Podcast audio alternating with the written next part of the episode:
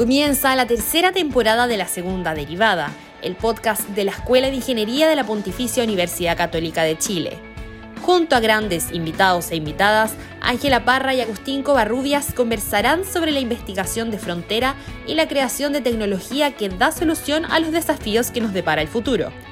Acompáñanos a escuchar los distintos capítulos que muestran las diferentes caras de la ingeniería puestas al servicio de Chile y el mundo.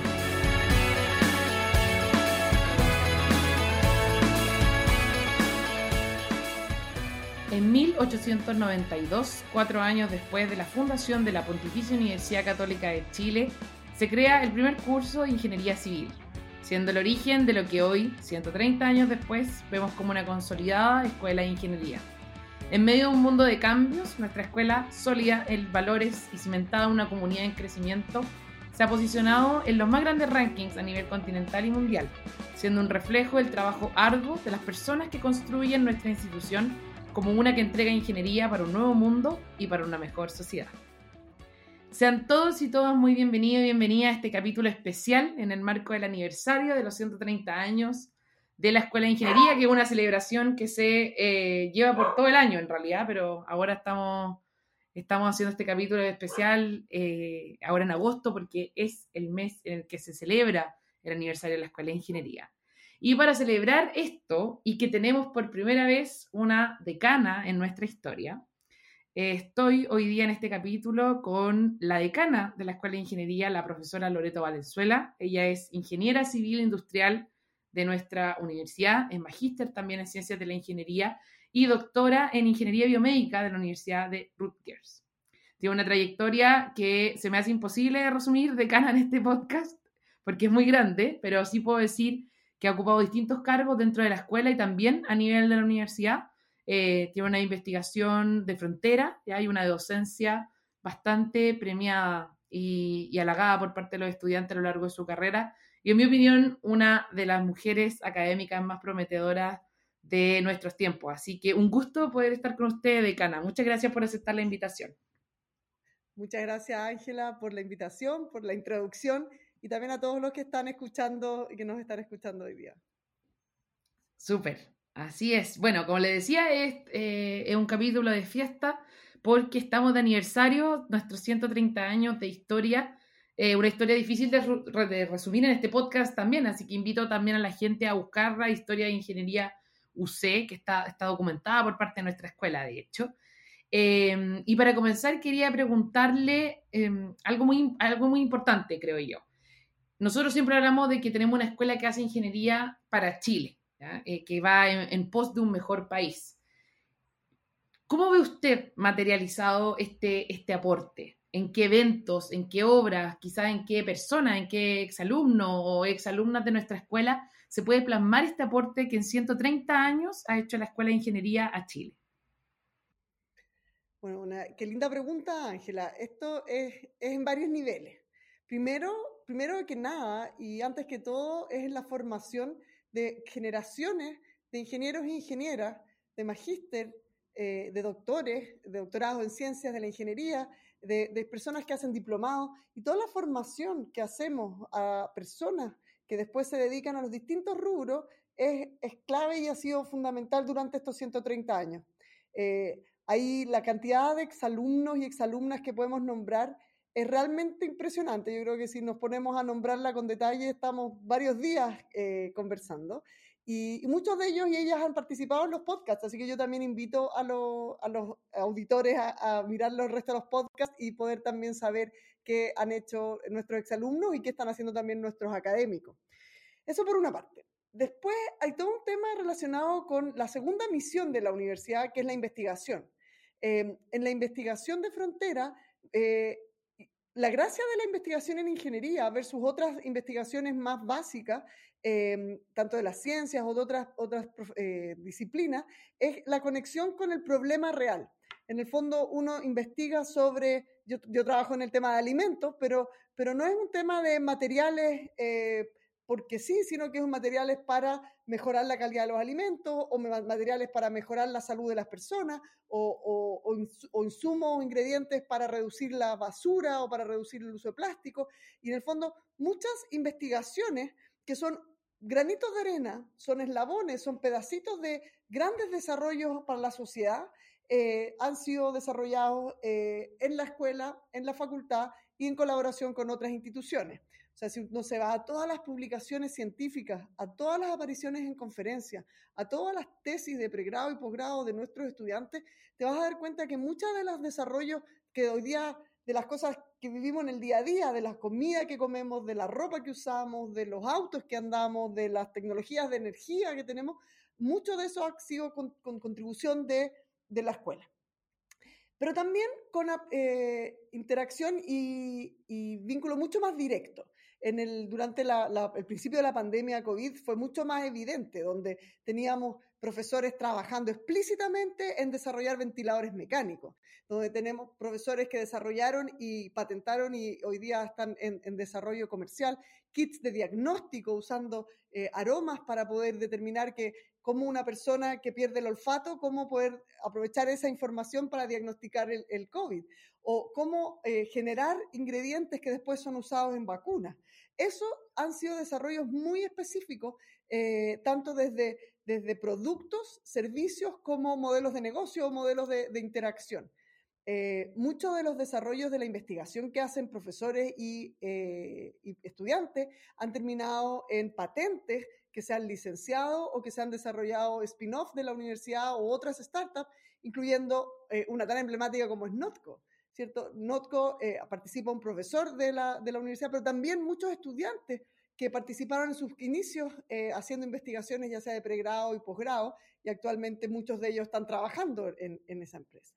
Entonces, eh, en todos esos niveles, y también en un nivel de, de, colaboración y consultoría con la industria, donde tal vez es un poquito más menos explícito, donde uno trabaja en conjunto con las empresas, uno me refiero a los profesores y también profesionales que trabajan en la escuela, y que desarrollamos en conjunto con la industria, y la industria me refiero a todo lo que extra universidad, también el Estado, también la sociedad civil, eh, municipios, eh, fundaciones, donde trabajamos con eh, esas instituciones para desarrollar soluciones a problemas específicos, donde desarrollamos en conjunto soluciones para el transporte, soluciones para materiales, soluciones para la industria de distintos tipos. Y obviamente también nuestros exalumnos han desarrollado cosas potentes y que mucho de eso las semillitas fueron plantadas cuando eran estudiantes. Desde Techo, que partió como una iniciativa estudiantil de centros de alumnos, ¿cierto? Eh, pasando por emprendimientos como el que mencionaba antes de Notco, pero también muchos emprendimientos sociales que han sido eh, de alguna manera incubados aquí en la escuela un barrio y el que hizo la decana por, aquellas cosas y, yo sé que yo sé que lo está que está diciendo las la grandes ideas porque porque son son muchísimas ¿eh? no sé cuántos egresados o egresadas tendrá la escuela de ingeniería en 130 años pero pero son son miles le quería preguntar decana aprovechando este este, este aporte que, que, ha hecho la escuela de ingeniería en toda su en, en toda su comunidad y bueno nosotros siempre hablamos de la comunidad de ingeniería UC, porque son más que ingenieros e ingenieras las que hacen esta comunidad, es un, equipo gigante de personas que está detrás de esto y que hace funcionar esta máquina todos los días, que es uno de los grandes motores de la, de la universidad, de hecho. Em, ¿Cómo diría usted que es la formación que se da dentro de la escuela de ingeniería la que marca ese sello que finalmente se traduce en todos estos acontecimientos que usted acaba de narrar? Bueno, una de las cosas que creo yo que, es muy importante de la formación de, ingeniería es la diversidad. No yo diría que no hay dos, pero bueno, pueden haber dos, pero no hay muchos eh, eh, ingenieros ingenieras que tengan exactamente la misma formación, que hayan tenido los mismos cursos, la misma experiencia. Hay un sinfín de decisiones y, flexibilidad que, se van dando en, las carreras académicas de los estudiantes que permiten tener una diversidad muy grande. Hoy día el currículum permite no solo estudiar pensando en los títulos profesionales, sino que construirlo a través del majors y minors, que son concentraciones mayores de cursos, 10 cursos sobre un tema específico, y minors, que son concentraciones menores de 5, en general, promedio 5 cursos, que pueden ser o de profundización o de amplitud, generando una gran diversidad de combinaciones que para poder ser el mismo ingeniero de tal especialidad eh, se puede obtener de, maneras curriculares muy diversas. Al mismo tiempo, tenemos oportunidades de investigación de pregrado, que no hay una investigación de pregrado igual a la otra, porque incluso si dos estudiantes trabajan en el mismo proyecto, al mismo tiempo, trabajan haciendo cosas distintas. Y por lo tanto, cada estudiante va a tener una experiencia distinta en esas, en esas experiencias de investigación de pregrado. Tenemos también a nivel de universidad la formación general, que ha tenido varias iteraciones, pero siempre ha existido. Una cantidad de cursos, hoy día son ocho, cursos de otras disciplinas donde, en este caso, los ingenieros e ingenieras están obligados a tomar cursos de las ciencias sociales, de las humanidades, de las artes, y de alguna manera complementar su formación eh, más eh, ingenieril. Obviamente la información de, de, ingeniería, tenemos toda la formación muy sólida en la ciencia, en las matemáticas, pero no solamente en las ciencias físicas, que ha sido lo típico de la ingeniería, sino que también en las ciencias químicas, ciencias biológicas y la interacción entre estas áreas. Otro, otro tal vez eh, eh, aspecto importante de la formación de los, de los ingenieros e ingenieras de la católica tiene que ver con este concepto de la interdisciplina. Además de ser todos diversos, interactuamos entre nosotros y tenemos cursos interdisciplinarios, actividades interdisciplinarias. Hoy día tenemos institutos interdisciplinarios donde los estudiantes interactúan de pregrado y posgrado con estudiantes y académicos de otras facultades eh, donde eh, tenemos la ingeniería biológica y médica, ¿cierto? Entre ingeniería, biología y medicina, ingeniería matemática y computacional, entre matemática e ingeniería, y tenemos la escuela de gobierno, que ahí son cinco facultades tan diversas como eh, ciencias sociales e ingeniería y, obviamente otras facultades donde todos interactuamos. Y en esas conversaciones, en esas discusiones, se van gatillando ideas, maneras de resolver las cosas, el buscar la complementariedad, complementariedad de la, del quehacer y creo yo que eso genera un, un espíritu y una, y una, una, ¿cómo se llama? Una especie de, de, de, forma de pensar y forma de aproximar los problemas que es bien particular. Y el, curricularmente además tenemos cursos clave. El primer semestre, curso Desafíos de la Ingeniería, que es un curso eh, para los novatos y novatas que tienen que diseñar algo, cuando se recién entrando a la universidad, sin saber mucho de nada y, digamos, y, mucho y poquito de todo, pero de alguna manera eh, enfrentándose en equipos a resolver problemas específicos reales de la sociedad. En cuarto año tienen el curso de investigación, innovación y emprendimiento, donde ahora sí ya tienen, ya están completando sus majors típicamente, donde tienen ya conocimientos y, competencias bien claves en algunas áreas y también en equipos multidisciplinarios logran desarrollar ahora prototipos, que algunos de ellos han llegado incluso al mercado a través de, de, concursos. Y finalmente tenemos los cursos Capstone, tanto de Major como de título, que son cursos integradores del área disciplinar, donde también se generan trabajo en equipo, etc. Pero además de todo eso, tenemos la, el, el co-curriculum. Tenemos todo lo que ocurre fuera de la sala de clase la participación en centro alumno, la participación en trabajos voluntarios, la participación en actividades estudiantiles, la participación en concursos de emprendimiento, de, innovación, que están algunos liderados por nosotros como escuela y otros por el Centro de Innovación y otros por ente externo, Brain, Jump, eh, la Aplica tu Idea de la Fundación COPEC y muchas otras iniciativas donde muchos de nuestros estudiantes y de la comunidad participan y todo eso está ocurriendo simultáneamente. Y esa riqueza eh, creo yo que de alguna manera le da el sello a lo que son todos los eh, eh, ingenieros y ingenieras que vamos formando como escuela. Sin duda, yo estoy muy de acuerdo y de hecho que haya gran parte de las cosas que mencionó se hablan en este podcast, la interdisciplina es algo, una idea fuerza que llevamos capítulo a capítulo porque es imposible desentenderse de ella, sobre todo para resolver los problemas complejos de nuestra sociedad hoy. Em, y solo para agregar un punto, yo creo que una de las grandes ventajas que tiene la Escuela de Ingeniería, que no sé si fue así desde sus inicios, pero al menos lo ha sido así este último tiempo que yo he estado en ella, es que en general hay una confianza eh, desde la escuela, eh, entendiéndola como una comunidad, hacia sus estudiantes, que creo que es, que muy valiosa. Eh, el hecho de ver estudiantes de primer año, como decía usted, segundo, em, en general, gente que uno diría recién salió del colegio, haciendo proyectos, emprendimientos, fundando su propio emprendimiento, despegando, es simplemente un, voto de confianza que hace la escuela y que realmente hace que la gente pueda echar a volar esta creatividad y, hacer, eh, hacer soluciones que son realmente inimaginables. Así que solo eso va a agregar a, la, a la escuela, que bueno, como decía, este es un capítulo muy escuela lovers, porque es imposible desentenderse, sobre todo en, este, en estos años. Le quería preguntar, decana, porque usted, usted estudió en la escuela en, otro tiempo al que ahora es decana, ¿sí? Eh, y obviamente hay una historia hacia atrás que, que también ambas desconocemos, que es desde cuando nació la escuela, dije en 1892, han pasado 130 años. Pensando en ese, en ese pasado, en el presente eh, y el futuro, ¿cuáles son los desafíos de la Escuela de Ingeniería UC de cara a la universidad, pero también de cara al país y al mundo? Que, usted cree que, vamos a enfrentar en estos próximos años? A ver, varios de los desafíos están vinculados a lo que ya mencionaba, este tema de eh, la diversidad y la interdisciplina. La diversidad en todos los niveles, habíamos mencionado la diversidad eh, curricular y la diversidad de experiencias, pero también la diversidad humana, donde eh, tenemos hoy día una, una, proporción de mujeres mucho más grande en la escuela de ingeniería, tanto ingresando como graduándose. Todavía tenemos el desafío de lograr un mayor porcentaje del cuerpo académico, eh, hoy día en 13% eh, por ciento aproximadamente, y tenemos que hacer esfuerzos por aumentarlo. Y eso creo yo que es un desafío como sociedad. Eh, también el desafío de mantener y, fomentar y consolidar las iniciativas de desarrollo interdisciplinario. Si tú comparas la ingeniería de hace 50 años con la de ahora, yo creo que la principal diferencia además de la diversidad, era el tema de que las disciplinas estaban mucho más aisladas unas de otras y por lo tanto eran más puras, si uno quisiera decir. Entonces, en general uno decía, bueno, si estudio ingeniería química, voy a ser muy ingeniero químico, pero no voy a saber nada de otras disciplinas porque no es la, no es la idea.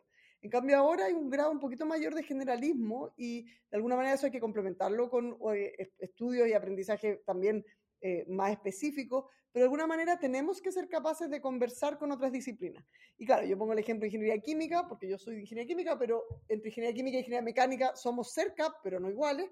Pero hoy día nos toca interactuar con psicólogos, con sociólogos, con personas, eh, con trabajadores sociales, con educadoras, con, con distintos tipos de, de, profesionales y tenemos que ser capaces de, de colaborar e interactuar juntos para justamente eh, eh, afrontar los, los problemas y los desafíos de la sociedad. Los desafíos de la sociedad a veces una de las grandes dificultades no es encontrar la solución, sino que es definir bien esos problemas. Y para definir bien esos problemas se requieren habilidades que históricamente no habían sido tocadas desde la ingeniería. Eh, y entonces hoy día tenemos que pensar que los, todas las carreras, ingeniería una de ellas en particular, son carreras, todas las carreras son humanas, porque al final del día eh, se hacen por humanos, para humanos y con humanos. Entonces, en el fondo, uno no puede decir, no, esto es una carrera absolutamente teórica, eh, no quiero interactuar con humanos, porque al final uno mismo es humano y no le queda otra que interactuar con uno mismo, ¿cierto? Entonces, eh, yo creo que ese desafío se ha avanzado bastante, pero todavía queda mucho por hacer. Y los grandes desafíos, los grandes desafíos que lo decía yo en una entrevista hace unos días, ya el tema del, del, del cambio climático, lo ya no es una cosa del futuro, es una cosa que estamos viviendo hoy día, eh, donde estamos viviendo la crisis climática a nivel mundial, eh, estamos viviendo la crisis, medio, crisis medioambiental, el uso de, materiales que no, se, que no se pueden reutilizar y que terminan en, vertederos y que hay que, eh, hay que saber qué hacer con eso. el tema de la escasez de recursos energéticos, de alimentos y otros, también son problemas que tenemos que atacar eh, con alta velocidad porque son problemas que están, estamos viviendo hoy día, no son los problemas del futuro, sino que del presente. Y entonces, en esos desafíos, eh, creo yo que el, ser capaz de trabajar no solo en interacción de disciplinas, sino que de instituciones, de dejar un poco la, la, mezquindad de lado y trabajar en conjunto con instituciones que tal vez en algunos aspectos son tu competidor, pero en otros aspectos son tu colaborador, porque estos problemas no se van a resolver con una persona o con una universidad, sino, o con un país incluso, se tienen que resolver como sociedad globalmente. Y ahí creo yo que ese, ese rol de, de, ser capaz de trabajar en equipo para poder resolver estos problemas es, es, el gran desafío a futuro. Romper también el individualismo, trabajar en colaboración, eh, reconocer para qué uno es bueno y también reconocer para qué el otro es bueno y de alguna manera eh, apoyarse para esos desarrollos.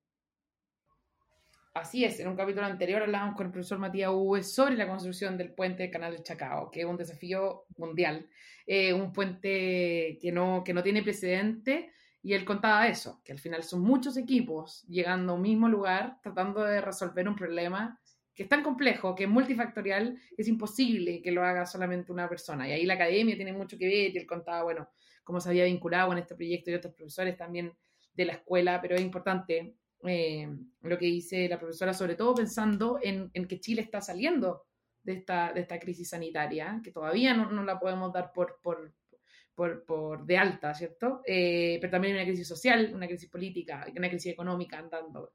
Y todos esos, todos esos problemas eh, tocan a la ingeniería y son muy importantes. No puedo terminar. otra cosa, ah, por favor. todas esas crisis, además, están interconectadas.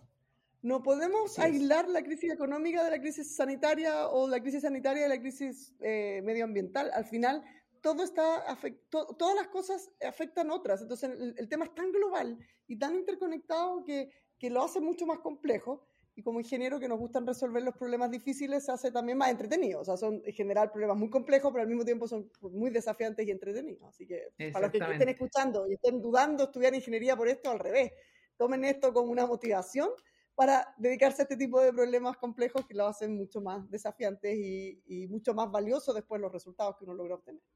Así es. Bueno, los problemas de la vida real son de todas maneras mucho, mucho, mucho más atractivos que los problemas del libro. Ahora, hay que pasar por los problemas del libro para poder llegar a los problemas de la vida real y eso es lo, lo que uno aprende después ya más grande eh, en la escuela.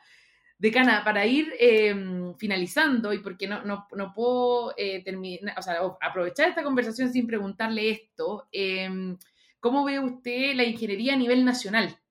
Porque hablamos de la escuela, pero también hay, hay una ingeniería corriendo eh, paralelamente, ¿cierto? En, en, en, el, en, el, país, en Chile, que, que, no se da solamente por las universidades, sino que también, bueno, hay un colegio de ingenieros y, y, y otras instituciones que que tienen a, nuestros exalumnos y exalumnas, pero también a otros ingenieros e ingenieras y que están en el país. ¿Cómo ve usted em, la ingeniería a nivel nacional y, los desafíos que se le presentan eh, también en los próximos años? Mm. Mira, yo creo que las universidades que, que, enseñamos ingeniería hemos estado en conversación en conjunto, no todas, pero la mayoría aquí del país, eh, a través del de, el proyecto Corfo Ingeniería 2030, hoy día que lo está eh, liderando la NID, digamos, la, Asociación Nacional de Investigación y Desarrollo, y eh, este Corfo Ingeniería 2030 y todos los proyectos de Ingeniería 2030 se, se generaron y se han generado redes entre, entre facultades y, y, universidades a veces muy similares y a veces súper distintas donde tenemos focos distintos, eh, perfiles de estudiantes distintos, eh, de Santiago y de regiones, con problemáticas muy diversas. No podemos comparar las problemáticas que puede tener la Universidad Magallanes con las universidades del norte, con las universidades que están aquí en Santiago. Eh, universidades más pequeñas, universidades más grandes, universidades estatales, universidades no estatales. Y, y, toda esa conjunción creo que hace, enriquece el, el sistema. O sea, si todo, de nuevo, la diversidad creo yo que es clave y si tú tienes eh, solo una institución que forma a todos los de cualquier profesión, en este caso ingeniero, al final va a ser un problema. Independiente de que sea la mejor formación del universo, eh, si es la única, eh, tampoco va a ser bueno. Entonces yo creo que de alguna manera la, la, conversación, coordinación que se, se, gatilló, mi experiencia, obviamente han habido otras experiencias anteriores que, que, también ha habido colaboración, pero en este, en este Ingeniería 2030 ha sido uno, uno de ellos. otras iniciativas que han sido interesantes son proyectos científicos eh, liderados muchas veces o financiados por ANID o por Corfo, que de alguna manera te han obligado, no, no es porque lo obliguen porque te pongan una pistola en el pecho, sino que como el financiamiento está asociado a la asociatividad de instituciones, te generan como un incentivo para buscar eh, más asociatividad entre distintas eh, instituciones y ahí se han logrado proyectos muy interesantes de desarrollo científico eh, que al final repercute también en la formación de las personas entre instituciones, pero donde no solo hay universidades, sino que universidades y también empresas, eh, Estado, eh, sociedad civil, que permiten básicamente en, colaboración desarrollar la ingeniería como un concepto global como la ingeniería del futuro. Entonces el desafío eh, que, yo veo para futuro es aprovechar toda esta sinergia, aprovechar los socios internacionales también, aprovechar las particularidades de cada una de las instituciones, pero de alguna manera no para, para hacer diferencias, sino que para interactuar y en conjunto poder aportar en, el granito de arena que cada, de cada uno puede, puede aportar. Obviamente, eh, eh, universidades eh, regionales van a ser mucho más cercanas a problemáticas locales de esas regiones, pero muchas veces uno colaborando puede abordar temas en conjunto de, incluso de otros lugares fuera de Chile. Entonces, por ese lado yo creo que ese es un desafío. El otro desafío es la conversación entre las ingenierías y las ciencias sociales y las humanidades. Creo yo que ese ha sido un desafío que estamos abordando, pero que falta todavía harto a nivel como sociedad. Eh, y obviamente el desafío de la interacción entre la industria y la academia y, eso en el fondo generar esos puentes, pero puentes como decía el ejemplo del puente Chacao, puentes suficientemente sólidos que en el fondo permanezcan en el tiempo y que, y que no dependan de que una persona o que un financiamiento esté ahí para, para mantenerlo, sino que realmente sean eh, instituciones sólidas que permitan la colaboración e interacción entre todos estos actores que hemos hablado.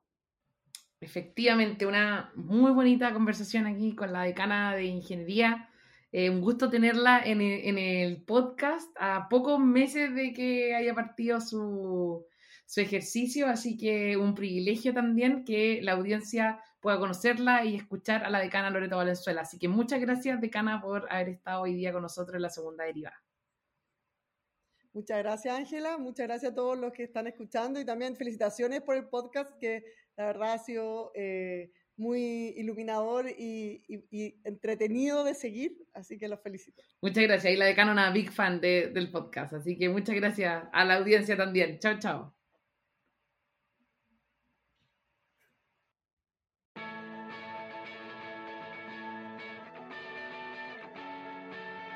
Nos vemos en el próximo podcast, donde continuaremos abordando cómo desde la ingeniería podemos aportar al desarrollo de los países.